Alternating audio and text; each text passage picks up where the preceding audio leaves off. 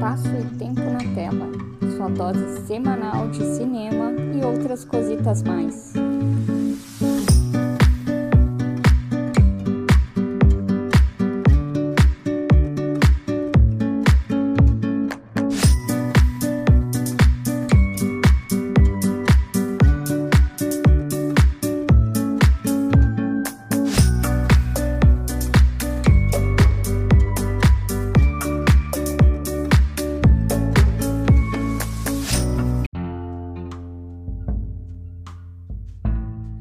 No dia 19 de junho comemorou-se o Dia do Cinema Brasileiro.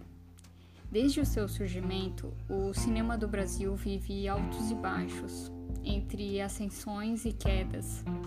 No período atual, um dos mais nebulosos, ocorre um desmonte da nossa cultura em geral. E o cinema está incluso em mais esse descaso. Em 2019, o Ministério da Cultura foi encerrado e deu lugar a uma secretaria que faz parte do Ministério da Cidadania. Além disso, o Fundo Setorial do Audiovisual, que é bancado pelos próprios profissionais do meio, teve seus recursos bloqueados, impossibilitando a realização de diversos filmes nacionais. Em 2020, a nossa Cinemateca Brasileira, que é a maior de toda a América Latina, teve recursos cortados mais de mil filmes do nosso acervo correm o risco de serem danificados para sempre, apagando uma história de anos de desenvolvimento e a memória de movimentos importantes para o cinema mundial, como o cinema novo e o cinema marginal.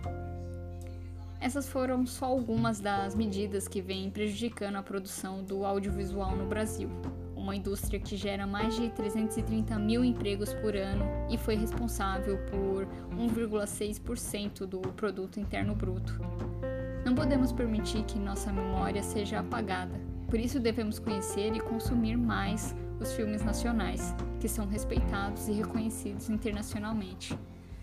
Hoje é possível ter acesso a clássicos e filmes premiados no mundo inteiro, filmes dirigidos pelos maiores diretores do Brasil. Estudo de graça em plataformas como YouTube e Look. Filmes de Glauber Rocha, Rogério Sganzerla, Nelson Pereira dos Santos. A Globoplay também lançou recentemente em seu catálogo boa parte dos filmes que marcaram o cinema nacional.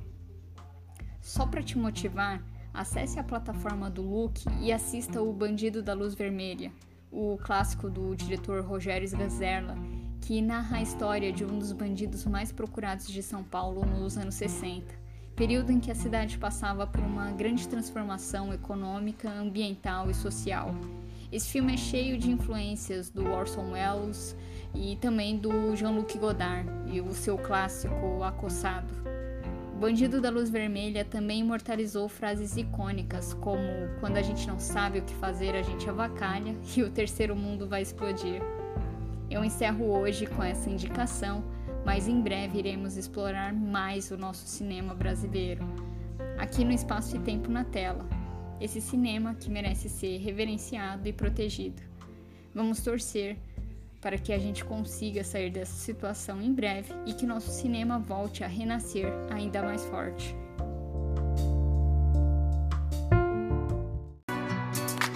Para conhecer os outros conteúdos do Geek Maravilhoso, além do espaço e tempo na tela, nos siga no Instagram, arroba Geek Maravilhoso, ou no Twitter, Maravilhoso Geek.